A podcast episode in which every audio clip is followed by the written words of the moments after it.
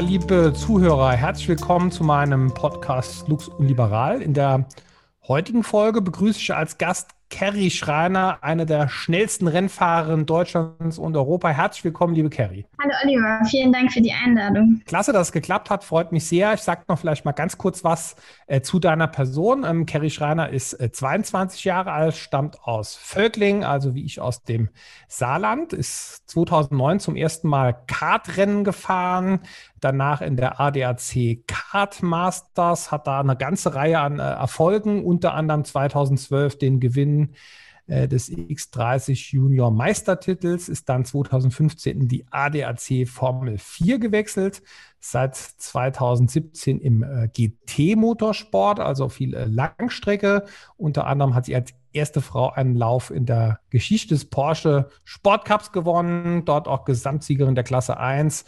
Ja, liebe Kerry, das Rennsport ist ja ein, äh, ist ja oft noch eher ein Männersport. Wie kommt man denn als junges Mädchen zum Motorsport? Mein Vater ist früher amateurmäßig Rennen gefahren, somit war ich immer schon mit ihm unterwegs. Habe dann ziemlich früh angefangen, immer mit irgendwelchen Fahrzeugen durch die Gegend zu fahren, sei es Elektroroller, Quad, also immer irgendwie schon affin gewesen.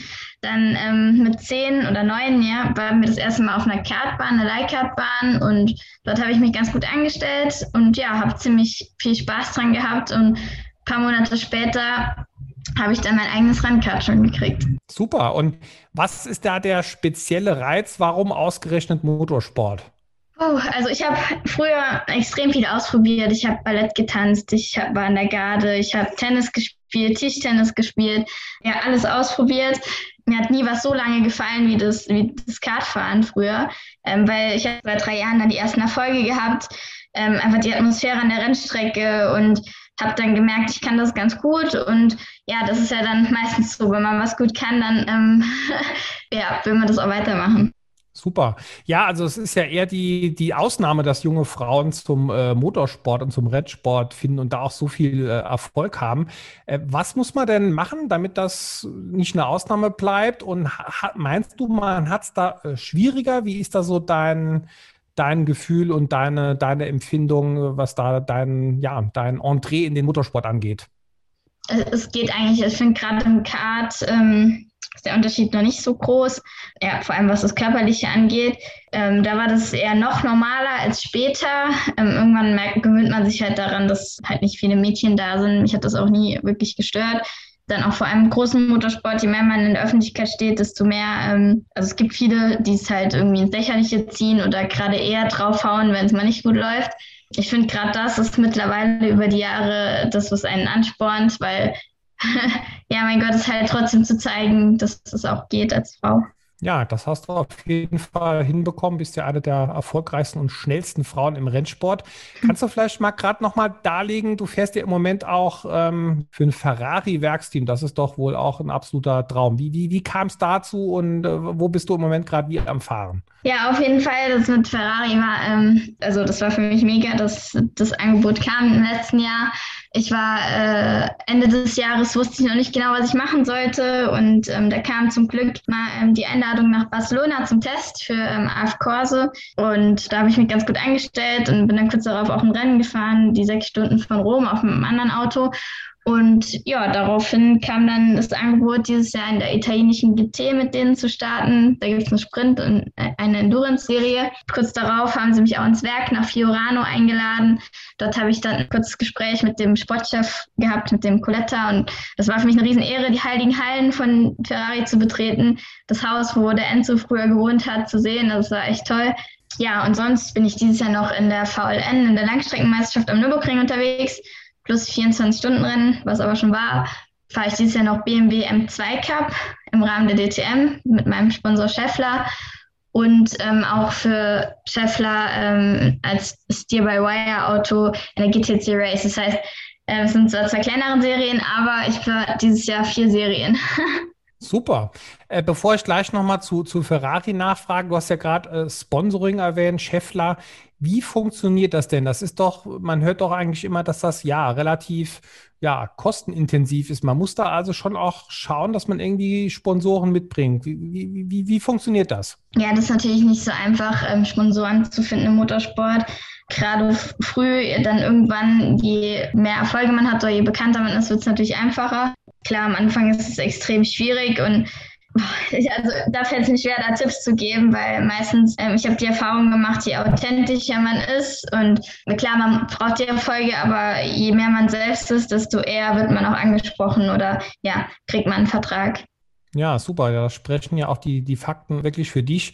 Du hast ja eben erwähnt, diese Ferrari-Zentrale in, in Maranello. Das ist ja wirklich ein, ein totaler äh, Mythos. Ja, erzähl mal, wie war das da? Das ist doch wirklich so ziemlich das Größte, wenn man mal für Ferrari fahren darf. Es war extrem beeindruckend für mich. Da kommst du dahin, da ist vorne so ein Tor und ähm, da steht dann der Pförtner im, komplett im Anzug bekleidet mit Krawatte.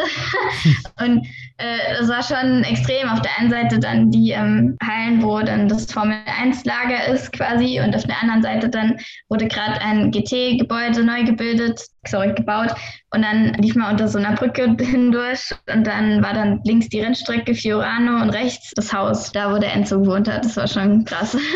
Mega, das glaube ich, da Wahnsinn. Du bist doch auch schon mal in der, in der ADAC Formel 4 auch, glaube ich, gegen, gegen den Mick Schumacher schon mal gefahren, oder? Genau, ja. Früher im Kart und dann später Formel 4. Und hast du da schon äh, erkannt, dass das mal in die Formel 1 schafft? Ja, klar. Also ich meine, ähm, nicht nur der Name ist auch gut. Ich glaube, das ist für ihn eine schwere Last auf seinen Schultern, dass da, also er steht ja extrem in der Öffentlichkeit, ähm, gerade seitdem er Formel fährt. Und das ist schon eine mega Leistung, dass es jetzt geschafft hat, aber es war damals schon abzusehen. Absolut. Du hast ja gesagt, du hast jetzt ja sehr, sehr viele unterschiedliche Rennklassen äh, ausprobiert. Was ist so dann im Moment so das, was du besonders gerne machst und wo willst du dich vielleicht mal noch perspektivisch äh, hinentwickeln? Äh, ich muss sagen, das GT3, der GT3-Sport gefällt mir extrem gut. Also jetzt auch, dass ich mit dem Ferrari fahre. Ja, würde ich sagen, ist mein Lieblingsauto momentan. ja, ich meine, das ist eigentlich schon die Königsklasse im GT-Sport. Jetzt auch in der DTM fahren sie, fahren sie auch mittlerweile mit GT3-Fahrzeugen. Was noch dazu kommt im nächsten Jahr, was ich auch schon weiß, ist ähm, äh, Michelin Le Mans Cup. Das ist eine Serie im Rahmen von Le Mans, von der European Le Mans Series. Und da werden wir wohl ähm, mit einem LMP3 an den Start gehen. Das sind Prototypen, die sind noch ein bisschen schneller. Super. Ist auch von der Technik so einfach immer das Innovativste und Neueste, was es gibt dann, ne? Ja, genau. Ja, es war ja gerade 24-Stunden-Rennen. Äh, Nürburgring habe ich auch mal als Zuschauer mir angeschaut. Äh, kann ich echt nur empfehlen, finde ich einfach total spannend. So Überholmanöver, man ist da viel näher dran als mhm. äh, bei anderen Rennen. Ähm, wie ist das eigentlich, wenn man da fährt? Ich glaube, ein paar Fans waren jetzt wieder da. Bekommt man das eigentlich mit, dass wieder Fans da sind? Wie ist das, ohne Fans zu fahren? Auch gerade in der, in der Corona-Zeit, wie, wie hast du das wahrgenommen? Also es waren auf jeden Fall mehr Leute da als das letzte Jahr. Das auf jeden Fall. Aber zum Beispiel letztes Jahr fand ich es ganz schlimm, das 24-Stunden-Rennen. Äh, klar, das Wetter war auch brutal schlecht. Also es hat die ganze Zeit geregnet. Aber diese Stimmung, die dort war, ich kannte das ja vom Jahr davor, von 2019. Das ist wie ein Festival. Da sind so viele Leute. Da wird neben der Strecke gekämpft. Da sind Lichter. Ähm, das ist wie ein riesengroßes Fest mit Riesenrad und was weiß ich. Und das 24-Stunden-Rennen lebt ja von den Fans. Ich habe noch nie so viele Autogramme geschrieben wie an dem Wochenende. Und dann ein Jahr später nichts überhaupt nichts, wie als wärst du beim Track Day, also ein ganz normaler Testtag. Und das war schon schade und ähm, ja, ich hoffe, dass es auch wieder mehr wird jetzt bald. Und hat das auch direkte Auswirkungen auf das ganze äh, finanzielle drumherum oder wie, wie hat man das abgesehen vom, vom Fahren und gemerkt als Rennfahrerin? Klar, das 24-Stunden-Rennen, keine verkauften Tickets und so, keine Fanartikel, das haben die mit Sicherheit gemerkt. Aber sonst auch ist es natürlich vielen Fahrern sind die Sponsoren weggesprungen, weil der, der Firma bringt es ja gar nichts. Also entweder die Firma hat eh Probleme durch Corona oder es bringt ihr halt auch gar nichts mehr, wenn, wenn es so wenig gesehen wird halt oder wenn sie nicht zum Rennen kommen darf. Wenn der Sponsor nicht zum Rennen kommen darf, ist ja auch blöd. Ja, da sind wir ja auch so ein bisschen bei der äh, äh quasi Sinnfrage des Motorsports. Da gibt es jetzt auch viele Leute, die sagen, braucht man das eigentlich? Weil es ist ja, es gibt da jetzt wahrscheinlich Leute, die sagen, da fahren die Leute einfach nur im Kreis. Was soll das? Also ich, sehe es anders. Für mich ist das einfach ein Kulturgut. Ich finde es einfach total äh, spannend und auch, steht ja auch für Technik, Innovation. Was, was sagst du den Leuten, die sagen, Motorsport ist völlig überholt, auch in den Zeiten des Klimawandels? Ähm, äh, wie, wie, wie, wie, wie siehst du da die, die, die Rolle und die Zukunft des Motorsports im Allgemeinen? Ich finde generell Motorsport ist Leidenschaft. Alles, was man intensiv betreibt, brauch, dafür braucht man extrem viel Leidenschaft. Und ich meine, jeder Mensch ist anders, jeder hat andere Interessen. Ähm, und ich finde auch, dass der Motorsport immer fortschrittlicher wird in allem. Egal, sei es E oder es wird jetzt auch schon in einer Wasserstoffserie gearbeitet. Ähm, das heißt, es, es, es, geht ja auf jeden Fall voran. Ähm, da gibt es auf jeden Fall noch Verbesserungspotenzial, aber ich würde jetzt nicht sagen, dass der Motorsport überholt ist. Ja, denke ich auch. Es ist ja auch wirklich ein, ein finde ich, ein toller Sport. Es ist ja auch ein Techniktreiber. Du hast es ja auch eben gesagt. Ja. Also wenn ich mal gucke, äh, vor, vor, vor, vor, vor, vor einigen Jahren hat mir auch äh, Porsche hat ja auch schon sehr viel da gemacht mit, mit E-Mobilität ja. im, im, Langstreckenbereich. Ähm, wie, wie, wie ist das jetzt gerade mit diesen ganzen neuen Serien Formel E und so weiter? Wie, wie, wie, wie siehst du das? Was sind da so deine Erfahrungen und Eindrücke? Ähm, also generell, was ich eben noch sagen wollte, es ist ja auch so, dass im Mot das ist jetzt ein bisschen vom Thema ab, aber kein Problem. Es ist ja auch so, dass vieles im Motorsport erprobt wird. Also absolut. Gerade bei den großen deutschen Autofirmen. Es wird ja dort viel ausprobiert, was später vielleicht auch in die Straßenautos kommt. Oder ähm, ich meine, wo ist ein Auto härteren Bedingungen ausgesetzt als im Rennsport. Das heißt, wenn es ein Rennen von sechs Stunden überlebt oder sogar 24 Stunden, dann ähm, schafft es ja locker ein paar Jahre im Straßenverkehr, wo das viel weniger Belastungen ausgesetzt ist. Sonst Formel E finde ich super, also sehr cool anzusehen. Klar, es ist komisch, dass es da keine Geräusche gibt. Ja, der Motorsport lebt doch eigentlich auch vom Geräusch. Also ja, das stimmt. Ich kann mich erinnern, als ich das letzte Mal äh, 24-Stunden-Rennen mir angeschaut habe. Also, dass ich, wenn der Dodge Viper vorbeifahrt, das ist halt irgendwie ein Ereignis für sich, mhm. ich. Ne? Ja, deswegen, ähm, man sieht ja an solchen Serien, dass was gemacht wird, dass die, dass die Leute nicht stehen bleiben, sondern wirklich halt versucht wird, auch was zu verbessern. Was ist so deine Meinung zu synthetischen Kraftstoffen? Ich habe schon relativ früh gesehen, dass es auch Firmen im gab, die auch beim 24-Stunden-Rennen, mhm. Werksteams, die das mal ausgetestet haben. Das wäre doch eigentlich auch eine Möglichkeit, um den ökologischen Fußabdruck im Rennsport so ein bisschen zu, zu verringern. Ne? Ja, ich meine, alles, was das verbessert, ist ja willkommen. Also ich habe damit kein Problem. Also wenn es irgendwie Möglichkeiten gibt, da besser zu werden, das ist ja alles es wert, es auszuprobieren. Wie ist das bei dir eigentlich privat? Fährst du eigentlich privat noch gerne Auto? Und äh, ja, was, was, was sind so deine äh, Automarken, die du äh, sonst auch so gerne, gerne siehst äh, auf, auf, auf privatem Weg? Ich fahre seit fünf, nee, Moment, seit vier Jahren jetzt ein BMW M2 und ja, bin sehr zufrieden mit dem Auto haben jetzt aber in der Familie auch schon das erste Hybridauto und meine Mutter kriegt auch demnächst ein. Deswegen, ja, wir sind auch schon dabei, uns da zu verbessern. Ja, da sind auch da scheinen wir uns ähnlich zu sein. Ich fahre auch ein äh, BMW und äh, habe jetzt aber auch als nächstes ein Hybrid äh, gerade bestellt. Ja, das ist gar nicht schlecht. Also finde ich super, ja. Nee, also für kurze Strecken kann man dann eben elektrisch, aber wenn man doch länger unterwegs ist, ist, glaube ich, dann doch noch die, die, die, die Mischung eigentlich ganz gut. Aber du, du, bist ja wahrscheinlich auch viel, viel lange Strecken unterwegs, vermute ich mal, ne? zu, zu Rennstrecken und so weiter. Ja, ständig gerade jetzt dieses Jahr durch Corona war mit Fliegen halt auch blöd.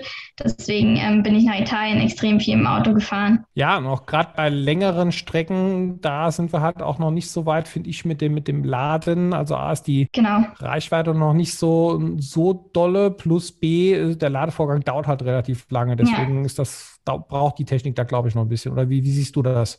Ja, also jetzt ein E-Auto für die langen Strecken wäre für mich absolut ähm, noch sehr unbequem. Also müsste halt viel länger Zeit einplanen für eine Strecke. Aber wenn man sich das jetzt leisten könnte, äh, für die Stadt ein E-Auto und sonst ähm, normal, dann wäre es schon gut. Aber ja, wer kennt das schon.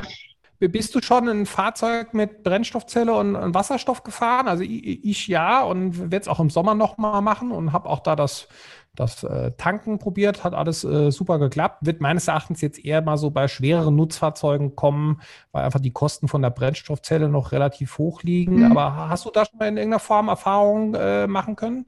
Nee, noch nicht bis jetzt, leider. Ja, aber hast ja gesagt, ist jetzt ja auch im Rennsport schon in der, in der Pipeline sozusagen, ne? Genau, ja. Ja, Rennsport, Zukunft in Deutschland, äh, speziell im Saarland. Wir, wir sind irgendwie auch so ein bisschen so eine, eine Rallye-Hochburg, habe ich so den, den, den, den Eindruck. Ja. Was, was meinst du, was tut sich da so in den äh, nächsten Monaten und Jahren? Rallye bin ich jetzt nicht so der Experte, da kennen wir leider nicht so aus. Aber was ich mitgekriegt habe durch einen ähm, Freund, mit dem ich früher Kart gefahren bin, der, der Roman Schwed, äh, der fährt jetzt E-Rallye. Also da geht der Trend auch ins Elektrische jetzt.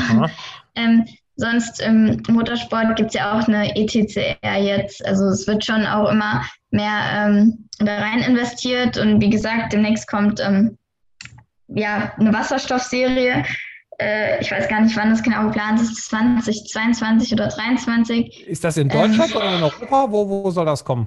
Äh, ich glaube in Deutschland, also im Rahmen von der GT Masters, wenn ich es richtig im Kopf habe. Spannend. Ja, und dann ähm, wird natürlich das autonome Fahren immer mehr ein Thema, wie ähm, wird zum Beispiel auch ein Thema im Rennsport erprobt für später ähm, mit dem Scheffler Paravan-System, mit Steer-by-Wire. Ähm, deswegen, ja, da wird auf jeden Fall einiges passieren. Äh, ich durfte einmal, ähm, das äh, ist das Privileg der Bundestagsabgeordneten, die sich um äh, Fahrzeugbau und Verkehrspolitik kümmern, da durfte ich auch mal mitfahren bei einem relativ weit entwickelten Fahrzeug und ich war voll, also wir waren noch so einem Mini-Handling-Kurs und ich war echt erstaunt, wie schnell das Auto da autonom fahren konnte. Was ist da so bei dir, was hast du da schon so gesehen? Also komplett autonom nicht, also das, das ist ja immer der erste Schritt, da komme ich später noch was. Ja, es wird so auf einer digitalen Schiene quasi dann, ne? oder sowas, ja. Also jetzt im Moment kann ich es mir noch nicht vorstellen. Also klar, ich konnte mir auch nicht vorstellen, dass ein Auto ohne Verbindung zwischen Lenksäule und Lenkgetriebe fährt. Deswegen, äh, ich glaube schon, dass es funktioniert, ja. Ja, auf jeden Fall. Da haben wir gerade übrigens im, im, Bundestag ein Gesetz verabschiedet, fand ich auch gut von der, von der Bundesregierung, haben wir unterstützt, wo das quasi in abgeschlossenen Bereichen äh, erlaubt wird. Da ist dann quasi jemand am, am, Rechner, der da immer noch eingreifen kann in das Fahrzeug. Also es ist insofern noch, äh, noch nicht äh, völlig autonome Fahren ohne Lenkrad, aber in abgeschlossenen Bereichen soll das, soll das langsam kommen. Und da gibt es ja, eine, ja, da sind wir in Deutschland relativ äh, führend. Aber da sind ja die großen Tier One Supplier, du hast ja eben auch einen äh, genannt, sind da, finde ich, ziemlich, ziemlich gut unterwegs. Also ich glaube, die Zukunft der, der Mobilität, da erwartet uns noch einiges. Das stimmt. Liebe Carrie, vielleicht noch zum Abschluss. Was steht bei dir in den nächsten äh, Wochen und Monaten an? Was sind die nächsten Rennen, die nächsten großen Projekte? Ja, bei mir wird es auf keinen Fall langweilig. Ich ähm, fahre jetzt am Wochenende in der GTC Race in Aschersleben. Das Wochenende drauf fahre ich in Mugello, ähm, italienische GT Endurance. Dann die Woche drauf wahrscheinlich VLN wieder äh, auf der Nordschleife. Dann fahre ich zum Testen nach Imola, dann BMW im Zweikampf Lausitzring und so weiter. Also es wird nicht langweilig. Wow, herzlichen Glückwunsch. Sehr beeindruckend. Weiterhin äh, viel Erfolg. Vielen Dank. Und äh, alles Gute für deine Zukunft. Dankeschön.